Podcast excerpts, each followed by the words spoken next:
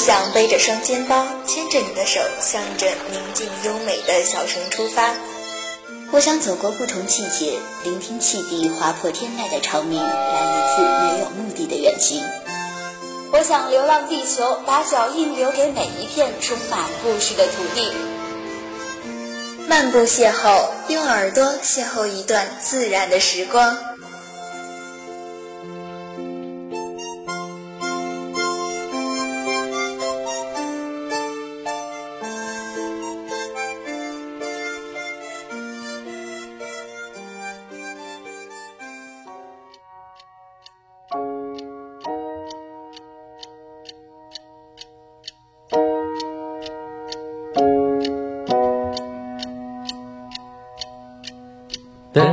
A rhythm and rush these days.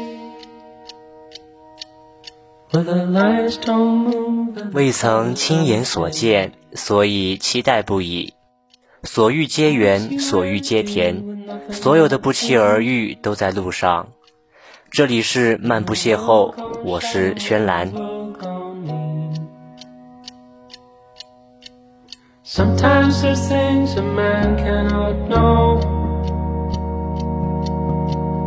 Gears won't turn and the leaves won't grow. There's no place to run and no gasoline. 很早就知道这样一句话：不到新疆不知中国之大，不到伊犁不知新疆之美。轩岚曾经到过新疆的吐鲁番旅游过。那天一早，轩岚就出门了。第一次去吐鲁番旅游，这个新疆有名的旅游胜地，有些兴奋，有些小小的期待。旅游戴的墨镜、帽子、旅游鞋早早都准备好了，只等出门。轩然没有去过吐鲁番，有人说很好玩，有人说就那样，还有人说没有什么意思。各花入各眼，个人感受不同。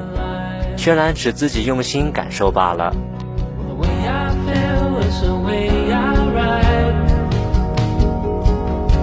Racing like the thoughts of a man who lies. There is a truth and it's on our side. Dawn is coming, open your eyes. Look into the sun as 一路上空气很好，五月的天气很舒适，空气里有青草的香味，沙枣花也开了，有浓烈的香气扑入车里。车出了乌鲁木齐，一直在高速路上行驶，一路上大片的戈壁滩很快让人有些乏味，偶尔闪过的绿色也只是些许的点缀。很快风大起来，在车窗外呼作响，原来是快到达坂城风区了。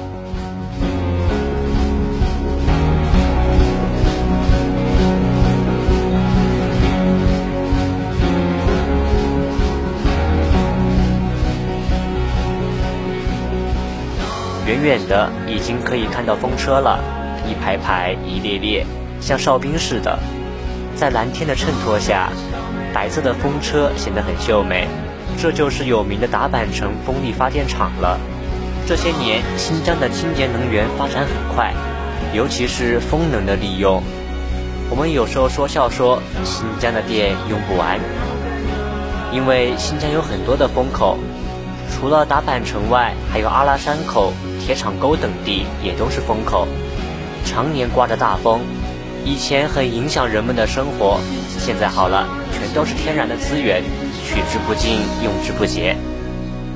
这里的风电还会输送到内地，解决了不少城市的用电问题。these days. Where the lines don't move and the colors don't fade. Leaves you empty with nothing but dreams. In a world gone shallow, in a world gone mean. But there is a truth and it's on our side. 天气出奇的好，天蓝的仿佛要让人融化进去，只有几丝丝云淡淡渲染， 轩岚张开双臂，让自己尽情舒展，融入到自然的怀抱。再往前走，绿色多起来了，远远看到绿树成荫，有大片的草场，几只牛羊在草场上觅食，悠然自得，闲静安然。这幅图画使轩岚想起了自己小时候非常喜欢的一幅画。春日的牧场上，远处是成排的树木，近处是草场。树林与草场接壤处有几处木屋，红顶白墙，炊烟袅袅。草场上，牛羊和马儿在啃食青草，悠闲地甩着尾巴，或仰头四顾。那样安谧的一幅场景，那样悠然闲适的生活。令人心向往之，所以轩岚花几天时间，用黑色钢笔把那幅画临摹下来，放在我的一个笔记本里，时常欣赏，一直保留了很多年。眼前这幅景象和那幅画何其相似，轩岚当然不吝啬自己的相机，把这幅梦里美景保留下来了。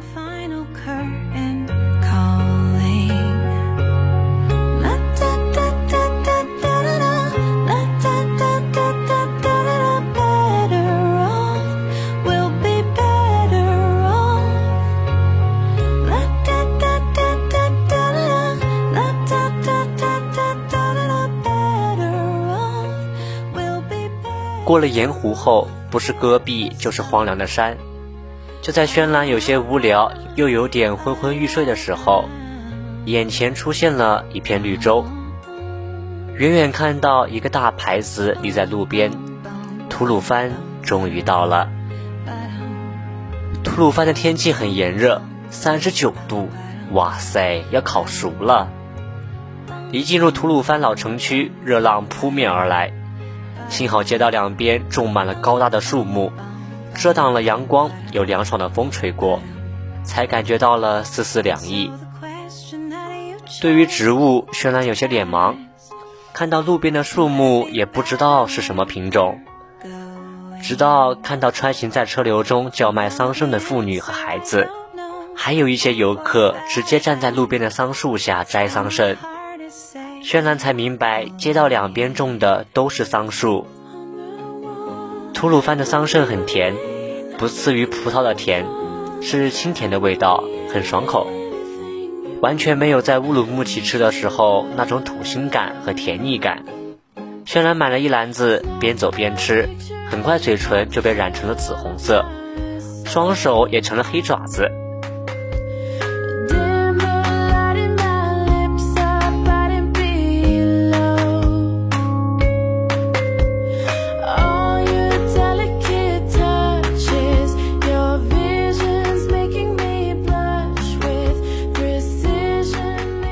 在车水马龙的路边行走，我们边走边欣赏着民居。吐鲁番的民居有一些很特别之处，可能是因为老城区吧。这里没有楼房，全部是独门独户的庭院。很多人家的房顶的高处都建有一个四面都是孔洞的四方房子，这就是专门晾晒葡萄干的晾房。这些房子不是建在院子里，也不是在低处。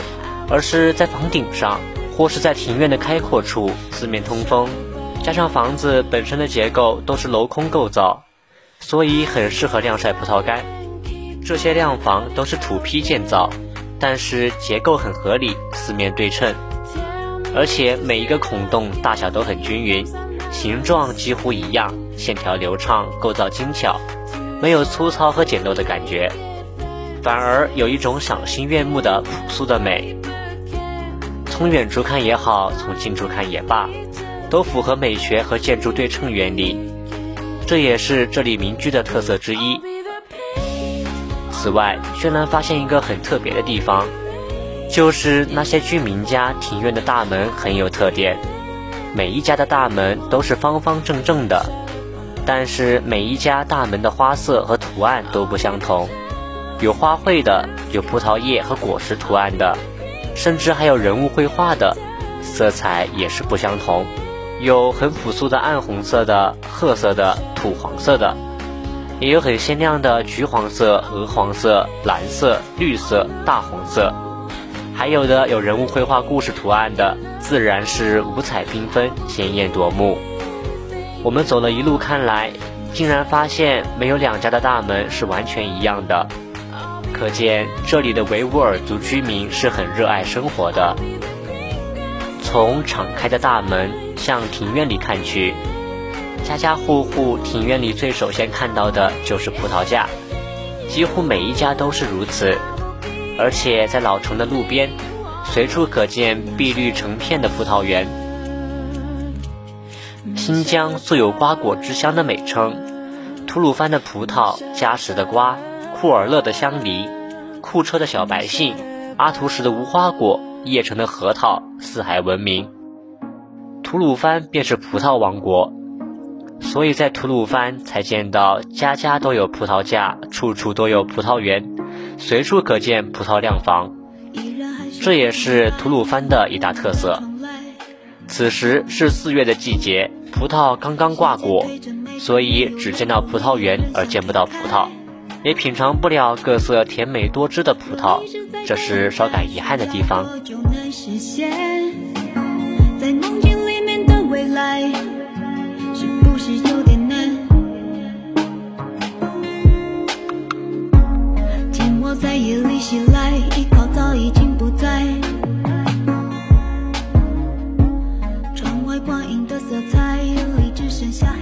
一路向前，车流人流如织。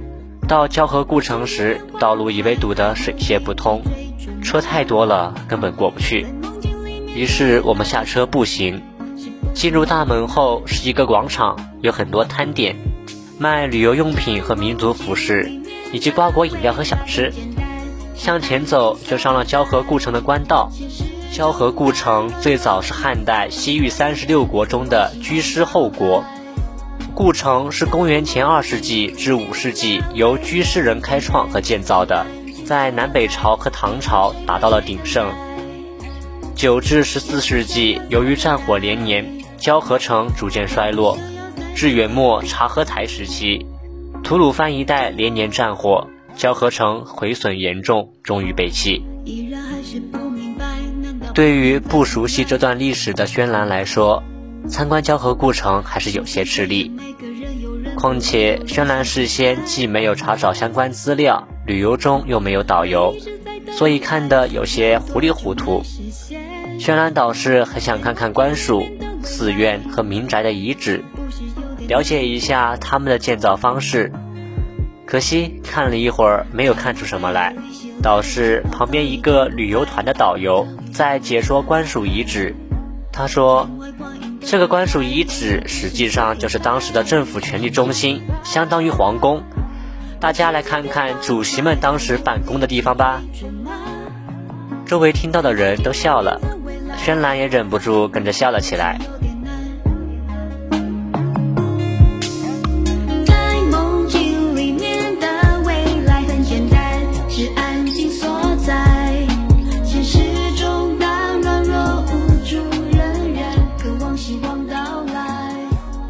说往前走是大片的民居遗址，还有两百多座婴儿墓。轩岚跟随着人流向最高处走去。民宅其实是在低洼处，不比官署和寺院，都处于高处。可能这也是一种等级分明的表现吧。站在高处向下俯瞰，一片片的民房形式倒是看得出来，但是全是黄土夯筑的墙。留下的也仅仅是黄土墙，经千年的风化，墙上留有风沙剥蚀的一层层痕迹。轩然感叹岁月残酷，虽然留有遗迹，但是到底风流总被雨打风吹去。曾经那样繁华喧闹，人声鼎沸，那样一个生龙活虎的城市，就这样被风沙侵蚀，深深掩埋。留给后人的是一片寂静的黄土墙，那些活生生的人早已消失在历史的长河中，甚至没有留下任何痕迹。怎么说清，怎能说清这漫长迷茫的夏季？等那句。会要散去时，给谁远行，谁不行？有句话说，岁月是把杀猪刀，会把很多东西改变得面目全非。看到这些黄土城的遗址，唯有一声叹息。轩然想说的是，岁月会改变历史，也会改变我们每一个人、每一件事。对于我们来说，不要回头去看自己的历史，也不要好高骛远的去幻想自己的未来。珍惜眼前的生活最重要。只有眼前，你才能真实的看到自己的繁华和绚烂。否则，也许若干年后回头看自己走过的路，你会发现。你的一生也不过是一片岁月侵蚀过的黄土城遗迹而已。好了，今天的漫步邂逅到这里就要和大家说再见了。广播前的小耳朵们，我们下期再会吧。